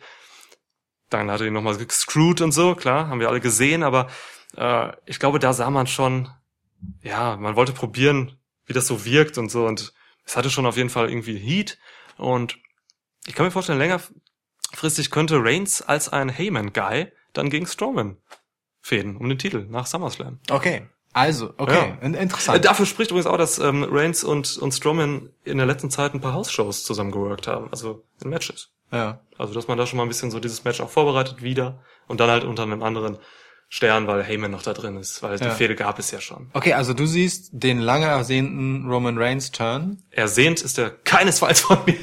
Ach so, den Turn, ja, der der ist ersehnt, der ist ersehnt. Aber, sagen. nee, aber ich sehe leider auch den nicht ersehnten Sieg jetzt von. Ähm, ja, aber die interessante Frage ist, wenn Heyman dann, äh, also der ja schon beliebt ist, obwohl er als Heel auftritt, Hm. dann Roman Reigns schon auch zum Heel macht. Man kann Roman Reigns dann zum Heel machen, was alle geil finden würden, aber ich glaube gar nicht, dass es passieren wird. Ich glaube, das wird einfach so eine aufgeladene, polarisierende, äh, ähm, ja, Kooperation zwischen diesen beiden. Die, beide sind so wahnsinnig polarisierende Charaktere. Und wenn man die zusammenstellt, da kann echt was rauskommen. Also es ist ja auch nicht mehr so, dass Heyman nur an die Seite von Leuten gestellt wird, die irgendwie schlecht am Mikrofon sind. Das stimmt. Ähm, äh, ne, ich meine, CM Punk war ein Paul Heyman Guy. So, Ja. Und das war echt lustig. Also Ja. war eine gute Zeit. Absolut. Und ja. Also ich glaube, man muss Reigns noch gar nicht, auch wenn ich es mir wünsche, man muss Reigns gar nicht heel turnen. Man kann ihm einfach Paul Heyman geben und es wird irgendwie interessant und polarisiert und geil. Ich, ja, ähm, ich glaube auch, man fühlt sich ganz wohl mit der Rolle, dass Roman Reigns einfach polarisiert. Ja. Ähm, dagegen spricht halt ein bisschen die Entwicklung, was man hier mit Brock Lesnar gemacht hat. Also ich meine, Lesnar war eine ganze Zeit lang ein Typ, auf den man sich, äh, den man, den man so gebuckt hat, dass das Publikum das abfeiert, wenn er mal wieder auftaucht, ja. Also ich meine, Suplex City war halt als Chant massiv over. Und irgendwann hat man angefangen, es wahnsinnig stark zu thematisieren, was irgendwie die ganze Zeit so mitschwang, nämlich dass Brock Lesnar nicht so oft zur Arbeit kommt. ähm, und ich finde, er ist so sehr mit dem Holzhammer äh, jetzt quasi zum Heel geformt worden, also in so kurzer Zeit in einer in einer Vehemenz, die, also das sucht fast schon ihresgleichen, wie ekelhaft man versucht hat, den Typen darzustellen, auch mit dem Turn gegen Paul Heyman und diesem, also was heißt dem Turn, ne, aber dieser Gewalt zwischendurch gegen Paul Heyman, die irgendwie eine Woche später dann auch wieder egal war. Ähm, klar, das kann irgendwie ein taktischer Schachzug gewesen sein und was immer, äh, was auch immer. Aber trotzdem, Brock Lesnar ist so, so ekelhaft gemacht worden, damit Roman Reigns wiederum irgendwie Pops bekommen kann weil er halt auf den Super Bad Guy sozusagen äh, losgeht. Ja. Meine Theorie ist die folgende. Man wird sich die Option ähm, Cash-In des Money in the Bank Koffers offen halten, je nachdem, wie die Reaktionen auf Roman Reigns sind. Ist dieser Versuch aufgegangen, Brock Lesnar so ekelhaft und heel zu machen, dass Roman Reigns tatsächlich dafür gefeiert wird, dass er gewinnt, wenigstens anteilig etwas stärker. Dann geht er vielleicht sogar mit dem Titel aus der Show raus. Droht das zu kippen, dass die Show mit Buhrufen beendet wird, schickt man Roman sozusagen äh, ohne Titel nach Hause äh, und lässt sozusagen dann noch den, den Cash-In passieren. Diese ganze Situation, äh, Lesnar, Reigns, kippte auch so mehrfach in, äh, gefühlt innerhalb der letzten Wochen. Also ähm, erst einmal gab es wahnsinnig viele Buhrufe für Lesnar. So gefühlt wurde dann aber zu stark versucht, dafür Profit für Roman zu schlagen, dass das Publikum dem auch schon wieder ein bisschen auf die Schliche kam. Und am Ende, also gefühlt zumindest, waren die Pops bei äh, Brock Lesnar, als er dann bei der letzten Raw-Ausgabe rauskam, lauter als als Roman Reigns rauskam. So. Aber es ist nur eine gefühlte Wahrnehmung. Das habe ich anders wahrgenommen. Okay, Mhm. äh, interessant. Ich bin, ich bin da aber auch so, ich, ich habe das Gefühl, dass ich versuche, das so zu hören, um ehrlich zu sein. Was ich aber definitiv höre, und deswegen auch meine Einschätzung, was ich definitiv glaube zu hören, ja, ist ja so, ähm, ist, dass ähm, die, äh, die, die Pops für Roman Reigns, wenn er reinkommt, definitiv künstlich gepusht werden. Also ich höre auf jeden Fall, äh, wenn er rauskommt, ja, sehr laute Rufe, sehr konzentriert, einmal lautes Jubeln äh, Ah, von hohen okay. von hohen Okay. Stimmen, ja, dann Konter, ein Buhen, das auch laut ist, aber nicht ganz so laut. Und wenn du dann darauf achtest, dann bleibt das Buhen danach ähnlich laut, aber äh, die die Jubel sacken halt so ein bisschen ab, als wäre es eben am Anfang einmal raufgedreht gewesen, so. Ähm, und das Gleiche passiert halt noch einmal oder zusätzlich eingespielt oder was auch immer. Und das Gleiche passiert dann noch einmal, wenn sein Name angekündigt wird. Dann wird auch einmal ganz laut gejubelt gejubelt und danach ebbt es ab. Deswegen habe ich ganz stark das Gefühl, dass danach geholfen wurde, akustisch. Bei den letzten zwei Raw-Ausgaben schon mindestens. Bei der letzten ist es mir halt sehr stark aufgefallen. Kann auch sein, dass ich mir das nur einbilde und es wirklich zwischendurch einfach gellende Aufschreie der weiblichen und minderjährigen äh, Leute im Publikum gibt. Aber ich habe da irgendwie ein ungutes Gefühl bei. Interessant, interessant, okay. Ähm, das haben sie bei SmackDown mal gemacht, ne? Das wurde, glaube ich, geleakt. Bei SmackDown gab's das mal, jetzt, wo du das sagst. Ähm, da ging's um Rusev irgendwie. Man hat die Rusev Day Chance irgendwie runtergedreht oder so und das kam raus. Das ist schon jetzt, das war, glaube ich, jetzt zum Aufbau für Elimination Chamber, äh, für Extreme Rules. Interessant, okay. Ja, also ich, ich, wie gesagt, ich habe halt äh, stark das Gefühl, dass man hier nochmal einen sehr kräftigen Push äh, für Reigns als Face versucht, indem man eben ähm, Lesnar auf der einen Seite so, so ja so als Superheel hinstellt. Ja, also das macht Ne? man definitiv. Ich bin mir auch ziemlich sicher, dass das halt die Früchte trägt, die da quasi äh, gewünscht werden, so, ne, mittlerweile. Ähm, wäre interessant zu beobachten. Also wenn du wenn du recht hast, dann ist das ja es das wäre natürlich echt eine miese Nummer so, ne? Weil das ist ja das kannst du ja eigentlich das kannst du nicht bringen so eigentlich. Ähm, Aber es, es Ich glaube auch, dass es nicht von Dauer wäre, ne? So, also das ist immer noch meine Theorie, die, die, also ich nehme wahr, dass ähm, Reigns beim Publikum besser wegkommt seit dieser Fehde, aber ich Ja. glaube, dass es nicht von Dauer ist, sondern wirklich, also wenn man so will, Lesnars Verdienst ist und nicht Reigns Verdienst, weil ich, mich persönlich hat Reigns in den letzten Wochen echt nicht überzeugt. Ich finde, er hat wenig aus der Situation gemacht. Ähm, er war halt der gleiche irgendwie ekelhaft arrogante Typ, der irgendwie glaubt, dass das so als würde ihm das ganze gebühren, ja, obwohl er halt Chance nach Chance nach Chance nach Chance bekommt so. Ein bisschen der Typ ist, den nun mal die Oberen da haben wollen. Ähm, und auffällig ist auch, dass selbst Corey Graves angefangen hat, Lesnar klein zu reden. ja. Also ähm, er hat zuletzt äh, bei bei Raw gesagt, äh, dass man ähm, Lesnar ansehen würde, dass er Angst vor Reigns hat äh, und deshalb alles Mögliche tut, ja, um äh, Echt? Okay, oh, okay, äh, um okay. um um äh, da mit einem Vorteil rauszugehen. Ja. Und das finde ich schon krass. Also wie wie gesagt, wie sehr auf allen Ebenen Ja. da versucht wird, Roman äh, zu pushen, was aber natürlich äh, total sinnvoll ist für den Aufbau gegen Braun Strowman, der halt diesen Status gefühlt schon hat. Schauen wir mal. Schauen wir mal. Aber ich, äh, also, lange Rede, kurzer Sinn, äh, da waren wir auch schon vor ein paar Minuten. Ich tippe auch, Roman Reigns gewinnt das Match und den Titel. Ähm, und wie gesagt, mal gucken, ob er mit dem Titel aus der Show geht, abhängig von Publikumsreaktion. Du meinst echt, sie machen diese diese, diese echt diese spontane Sache? Ja. Also für mich ist es, für mich ist eigentlich klar, dass es dann, dass die, die negative Publikumsreaktion so stark sein wird, dass man in deinem Szenario dann auf jeden Fall den Cash-In bringen Ja. muss, so. Ich, für mich auch In übrigens. deinem Fall Owens, in meinem Fall wäre Strowman, Ja, ne? ja. Ah, ja, okay. Was halt natürlich meiner Theorie ein bisschen, also äh, es ist von mir nicht ganzheitlich getippt, muss man sagen, aber ja, ich muss mich ja in eine von beiden Richtungen absichern. Ja, Das ist nicht, nicht konsistent getippt von mir, sondern sozusagen. ja aber das ist man ja gewohnt von dir, ne? Ja, mhm, genau. Riesentipps. Okay. Ja. Also ähm, zu meiner persönlichen Überraschung, wenn ich das einmal kurz sagen darf, ähm, ist äh, SummerSlam von der Ansetzung her deutlich spannender, als äh, ich geglaubt habe. Ja. So im Großen und Ganzen, hm, du hast recht, ja. Schauen wir mal. Ja, ich habe auch viele Matches, bei denen ich wirklich auch, ja, bei denen ich wirklich nicht sicher bin. Es kann, Ja. die sich einfach in beide Richtungen entwickeln können. Ähm, ja.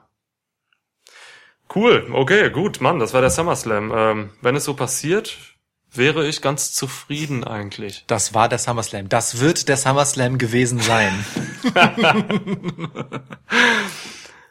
Ja, das wird der SummerSlam gewesen sein. Ähm, Sonntag ist es soweit. Ähm, am Samstag haben wir noch ein weiteres Event, nämlich Ja. NXT Takeover Brooklyn 4. Und ja, von dem kann man wie gewohnt äh, wahnsinnig viel erwarten. Ja. Ähm, ich würde sagen, wir tippen Takeover mal, ja? Wer bis hierhin zugehört hat, der erträgt auch noch fünf weitere Tipps. Wer war dran? Äh, ich darf ein Match aussuchen. Dann mach. Fange ich mit dem uninteressantesten an. Für mich uninteressantesten. Shayna Baszler gegen Ky Kyrie Sane. Shayna Baszler wird so schnell kein Match verlieren. Du bist dran. Kyrie Sane gewinnt den NXT Women's Title. Okay. Ja, Sane wird auf jeden Fall ziemlich stiff rüberkommen in dem Match. Das kann sie. Das muss sie auch gegen Baszler.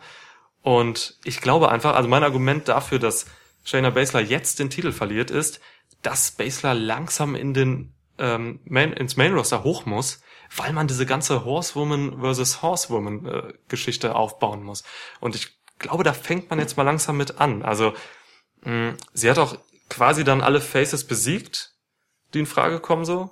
Und sie ist auch meiner Meinung nach mittlerweile gut genug für den Main-Kader quasi. Und ja, ich glaube einfach, es ist, es ist Zeit, dass, dass, dass, dass Shayna hochgeht. Okay. Ey, interessant. Ähm, ich glaube, die beiden äh, noch fehlenden Horsewomen, äh, Jessamine Duke und Marina Shafir? ja, die müssen, also die sind ja jetzt gerade im Performance Center. Ich glaube nicht, dass die direkt im Main Roster debütieren. Äh, die müssen auch erstmal eine Weile durch NXT gehen. Ähm, mit äh, Nikki Cross gibt's noch einen guten Herausforderer, mit dem man etwas länger etwas mit Shayna Baszler machen kann. Ich glaube, die Nummer ist noch nicht auserzählt. Meinst du? Ja, meine ich. Ja. Dass ich nicht denke, dass Shayna Baszler jetzt schon hochgehen wird. Plus, äh, ich glaube nicht, dass man Ronda Rousey so schnell in diese Four Horsewomen Nummer reinziehen will, ähm, sondern erstmal sich Ronda Rousey widmen will, bevor man Shayna Baszler sozusagen ihr noch mit ans Bein bindet.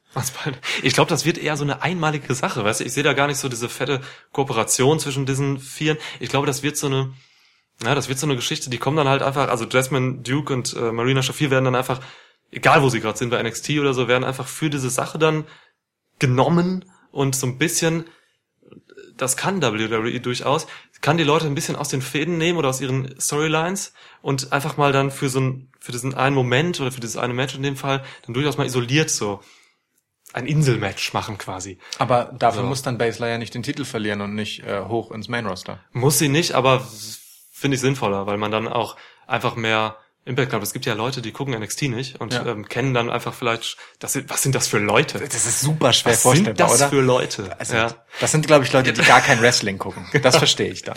Jedenfalls, es gibt diese Leute und die kennen dann vielleicht Shayna Baszler nicht und deswegen muss man da noch mal irgendwie, ja, noch ein bisschen was, was, äh, ja, von Shayna präsentieren so und ja, genau. Deswegen, also ich, wenn wenn Shayna den Titel verliert, dann glaube ich jetzt. Okay. Ähm, interessant. Ich Ja. sehe ich sehe die Horsewoman gegen Horsewoman Geschichte etwas weiter in der Zukunft, frühestens bei WrestleMania. Hm, ja, das muss nicht bei Evolution sein. Ja. Ja, das halte ich für viel zu früh. Aber äh, also kann man auch nicht sagen, weil wir haben weder Jessamine Duke äh, noch Marina Shafir bisher halt gesehen in einem Wrestlingring. Ja. Das kann alles sein. Die sollen sich gut machen im Performance Center. Habe ich genau. Aber Naturtalent und so. Ja. ähm, das kann halt alles bedeuten. Schauen wir mal. Okay, gut. Ähm, haben wir unterschiedlich. Ein Traum. ja. Dann ähm, würde ich von dir doch sehr gern hören, was du über EC3 versus Velveteen Dream denkst. Ja, ähm, puh, die Top 2% of NXT neben Adam Cole. ähm, Und Ricochet, ich bitte dich. und Ricochet, ja, man kann gar nicht aufhören bei NXT. ja. Und Tommaso Ciampa. Ah, wir sind bei Top ja, 5% das ist und ja, ja. Das sind zu viele. Also, ähm, puh. Ja, also wieder mal eine geile Velveteen Dream Fehde. Ähm, alle Fäden von Velveteen Dream sind der Hammer. Ich mag diese auch wieder sehr gerne. Ich mag diese, ich habe jetzt bei der letzten, bei der vorletzten NXT-Episode, ich habe dieses Videosegment da, wo die beiden am Pool liegen. Ich habe so genossen, weil ich es so geil fand, so billig gemacht und so und so. Oh Gott, das hat mich umgehauen einfach. Ich fand's super geil, wie sie da gespielt haben mit diesen dämlichen Kameraeinstellungen und so. Hat mich, also das hat mich vollgepackt, eines der besten Segmente ähm, in der NXT-Geschichte. Ich fand's so scheiße, dass ich's scheiße fand. Ja, Sorry, aber. Banause, wirklich. Also, ich hab's abge, ich hab's mir dreimal angeguckt oder so. Ja. Jeden einzelnen Moment, wo diese dämlichen Dialoge und so. Also es, ja, ich fand's geil. Ähm, Ich kann mir vorstellen, dass ich's geil gefunden hätte, wenn es nicht so kurz gewesen wäre. Also gefühlt ist es ja auch viel zu schnell passiert. Ich meine, klar, sicherlich ist das Absicht, aber Ach. also weiß nicht, ist, äh, ja. es war alles richtig. Es war alles richtig, weil alles falsch war. Jedenfalls, ähm, Die, die Shorts von Velveteen Dream waren der Hammer. Jedenfalls denke ich, dass dieses Match ähm, an EC3 geht.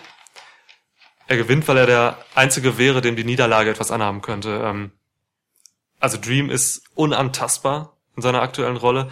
Und normal bin ich ich sage irgendwann diese charismatischen, supergeilen Charakter, Charaktere, die halt mega over sind, sowas, so wie Bray Wyatt damals und so, die müssen auch mal gewinnen, um richtig over zu kommen und so.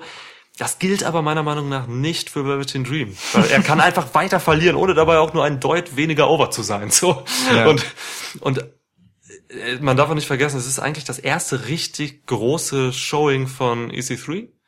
So, und ich glaube nicht, dass er das verlieren wird. Also ich gehe mit EC3 hier. Es wird ein geiles Match. Beide sind super. Ich mag EC3 einfach auch mittlerweile super gerne.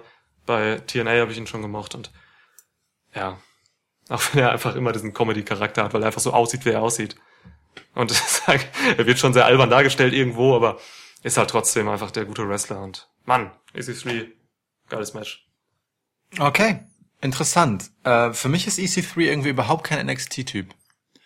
So ein überzeichneter Superheldencharakter, auch mit diesen, ne, mit diesen äh, sehr äh, aufgesetzten, plötzlichen Bewegungen, so weißt du, dieses in die Kamera gucken und so, ne? Dieses sehr äh, so, so, so Trash-filmige. Ja. Ähm, dass er zu dem, äh, blöd gesagt, mündigen Wrestling-Publikum oder gehobenen Wrestling-Publikum von NXT gar nicht so gut passt. Ja, klar, irgendwie ist es ein Comedy-Gimmick, aber irgendwie soll er auch ernst zu nehmen rüberkommen. Ich habe so meine Schwierigkeiten mit der Ausrichtung von EC3. Dasselbe könnte man eigentlich fast für Velveteen Dream sagen, aber der ist halt auf eine, äh, auf eine weniger klamaukige und viel konsequentere Art überzeichnet. So, weißt du? Also ich verstehe deinen Punkt, dass Velveteen Dream nicht unbedingt gewinnen muss, aber ich sehe das auch bei EC3 nicht, dass er unbedingt gewinnen muss, um hier gut aus der Nummer rauszukommen. So. Okay. Äh, und ich denke, dass Velveteen Dream auch mal ruhig was gewinnen kann. Plus ich würde es halt irgendwie lieber sehen. Ähm, denn für mich, für mich hat EC3 ähm, Velveteen Dream zuletzt so ein bisschen mh, überlistet. Ja, er hatte ja auch die Oberhand bei dem legendär tollen Pool-Segment. ähm, dass ich dass Velveteen Dream schon jetzt irgendwie so ein bisschen der Underdog ist in dem Match, obwohl es halt wirklich das erste große Match von EC3 ist. Ja, ja. Ähm, ja, dass, dass, dass ich glaube, dass Velveteen irgendwie der coolere Sieger wäre. Aber ey, das ist so nah dran an 50-50. wirklich. trau dich, trau dich. Ja, also aber Velveteen Dream. Wir haben beide Cool. bisher unterschiedlich getippt. So. Ja. Gut, kommen wir zum äh, einzigen Tag Team Match. Ähm, Undisputed Era versus Mustache Mountain. Undisputed Era haben den Titel wieder, sind Titelträger, nachdem sie ihn kurz verloren haben äh, in dem äh, ja, UK Tournament. Was glaubst du? Ähm, tja, ja, also ähm, wir haben hier als Vorgeschichte ja die ja die Aufgabe von Tyler Bate ähm, als ähm, Trans Seven äh, im oh, was war das für ein Aufgabegriff? Ich erinnere das nicht Sein. Knie, es war ein Niba von äh, Kyle? O'Reilly. Genau, genau. Also ja, richtig. Eine heftige Niba. ja, also wow, also generell ein heftiges Match halt auch einfach, ne? So, also ja. ähm, jedenfalls hat äh, ich glaube, es ist das einzige Mal, an das ich mich erinnere, in dem wirklich ganz klassisch ein Handtuch geworfen wurde, um ein Match aufzugeben. Aber es passt natürlich bei Mustache Mountain, wenn sie mit Handtüchern reinkommen. Samoa Joe könnte auch seine eigene Aufgabe werden. Ja, also ich habe so, die, so eine dunkle Erinnerung, dass es das schon mal gab, aber ich weiß nicht bei was. Jedenfalls egal.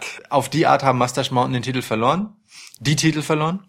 Ähm, und ich habe halt das Gefühl, dass die Dynamik Tyler Bate, äh, Trent Seven, hier die hier eine ist, die noch äh, weitergehen kann, darf danach, also dass irgendwie aus dieser Dynamik wieder äh, etwas Folgenreiches entsteht und das Undisputed Era die Titel wieder mitnehmen. Okay, bei allem anderen würde ich, also ich würde irre werden, wenn Undisputed Era den Titel verlieren, weil ich finde, sie müssten alle Titel haben. Ähm, ähnlich wie ich denke, dass Kevin Owens im Main Roster alle Titel tragen muss, auch die Women's Titles und so, müssen Undisputed Era alle Titel haben, auch von anderen Promotions, in denen sie gar nicht sind.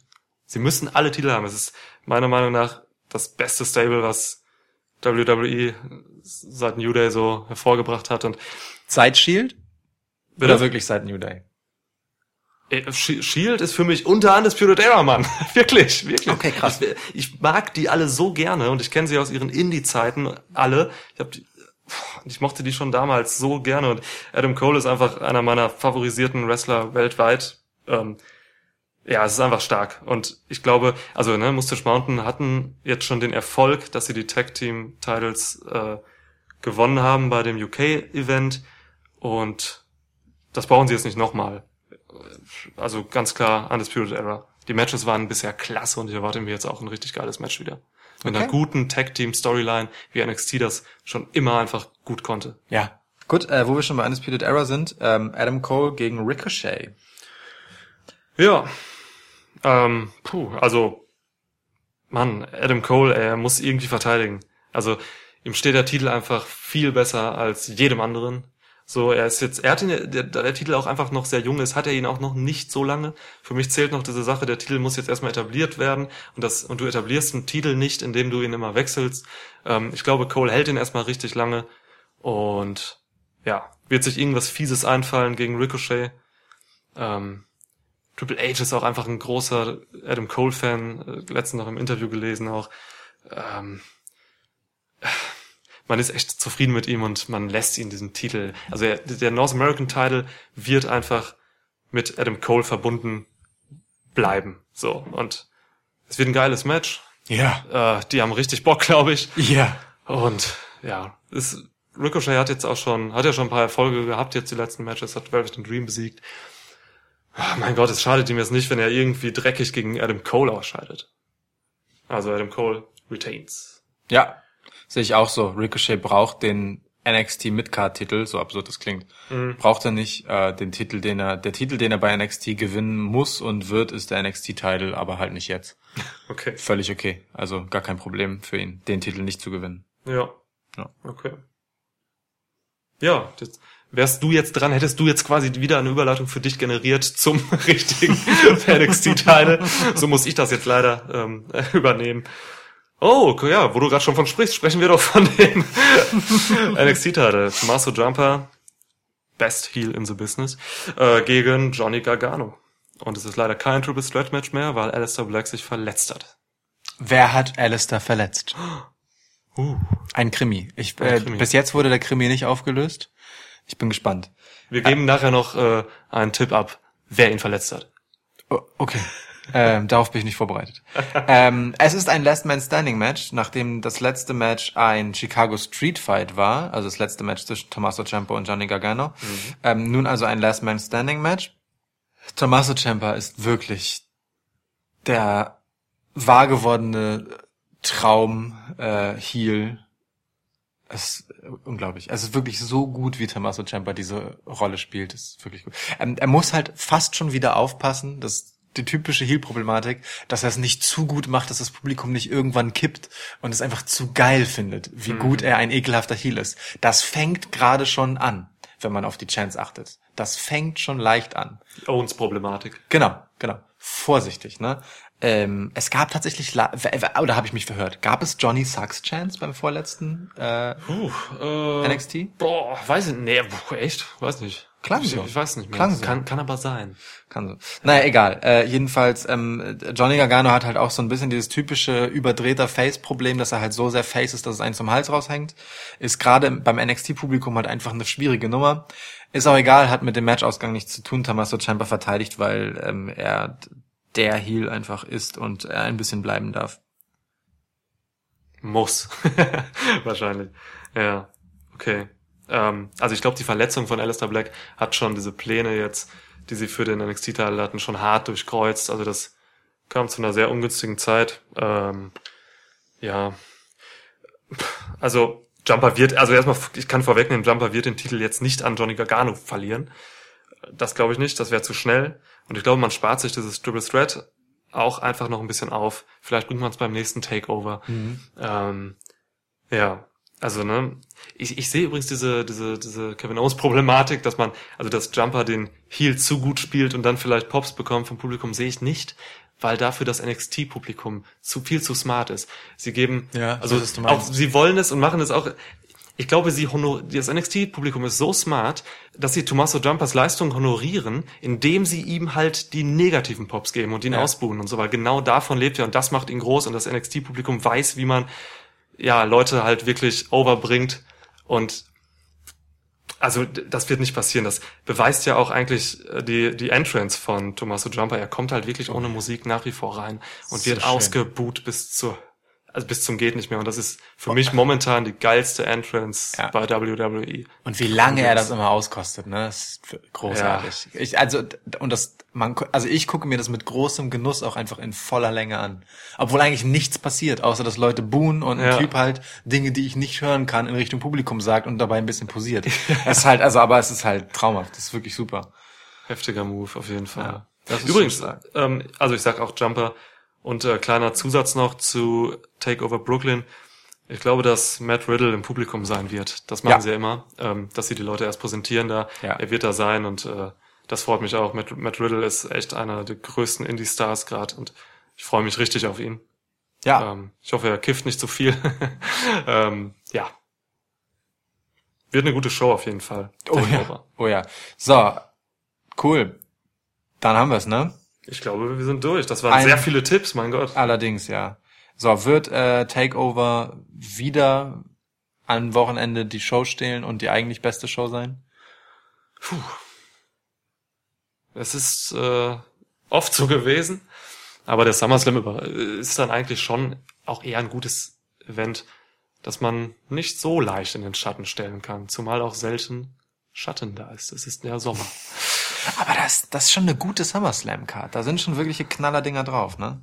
Wenn man es gut umsetzt, wird das ein Genau. Event, ja. Da, da, klar, damit steht und fällt. Okay. Äh, so, du wolltest noch aufklären, wer Thomas, äh, Quatsch, wer Alistair Black getötet hat. Äh, also aus dem Match genommen. War es der weglaufende Johnny Gargano, der irre geworden ist? War es Lars Sullivan, der irgendwo auch da in der Nähe war? War es Velveteen Dream, der lässig am LKW lehnte? War es Candice LeRae? ja. Waren es ähm, Sie haben äh, alle Heavy, war, waren, waren es Heavy Machinery, die irgendwie komische Fotos und Selfies davon geknipst haben, wie die letzten Zaungäste? Ja, irres, richtige, irres also so richtige Unfalltouristen, ne? Ja, Ganz ja. schlimm, wie diese Leute, die immer so um Unfälle herumstehen und das filmen, anstatt den Rettungskräften den Weg frei zu machen. Ja, klar. Oder war es William Regal selbst? Es war mit hundertprozentiger Sicherheit Johnny Gargano. Okay, hätten wir Weil der auch. ging auch am Anfang einfach so da durch und so und da, ja, hundertprozentig wollte ihn rausnehmen. Und das, das, das läuft ja auf einen psychopathischen Heel-Turn eigentlich raus von Gargano. Der wird, also der zerbricht, glaube ich, an dieser Sache. Ist ja jetzt schon einfach so wir dargestellt. Er ist nicht mehr in dem Babyface-Charakter. Ja. Ist er nicht mehr. Also er ist jetzt wirklich einfach gerade der ähm, gebrochene Typ, der einfach gerade irre wird und einfach nur obsessed ist mit irgendwelchen Dingen, also mit Tommaso Jumper halt als Ding und dem Titel vielleicht noch ein bisschen und äh, jetzt Alistair Black noch so.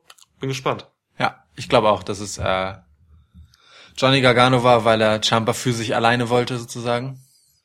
Es tut dem Gimmick von Johnny Gargano ganz gut, dass er nicht einfach nur der sehr gute Wrestler Johnny Gargano ist, was vorher sein Gimmick war. Ja. Gut. Okay. Haben wir's. Wir sind durch. Das war die offizielle Episode Nummer eins von Schwitzkasten. Ja. Lieber Niklas, es war mir ein Fest. Lukas, mir ebenso. Und wir hören uns wieder, ja, nächste Woche, wenn wir den SummerSlam und auch NXT Takeover Revue passieren lassen. Jawohl. Ich bin sehr gespannt. Erst einmal gucken wir uns das Ganze an Können wir machen. und dann besprechen wir das. Ein Traum. Super. So. Cool. Ja. Geil. Okay. Ja. Ja. Dann äh, möchtest du das Lana-Poster wieder mitnehmen oder kann das hier hängen bleiben? Nein, das muss hier hängen bleiben. Aber was Also ist, aber wenn wir das nächste Mal wieder bei dir aufzeichnen, äh, muss es ja eigentlich mitbringen, weil sonst ist die Atmosphäre irgendwie nicht dasselbe. In der Power Wrestling ähm, Ausgabe war auch noch ein Alexa Bliss Poster. Ja. Das wollte ich dann bei mir aufhängen. Okay, cool. Ja. Ja, alles klar, in Ordnung. Machen Cool. wir so. Gut. Schön.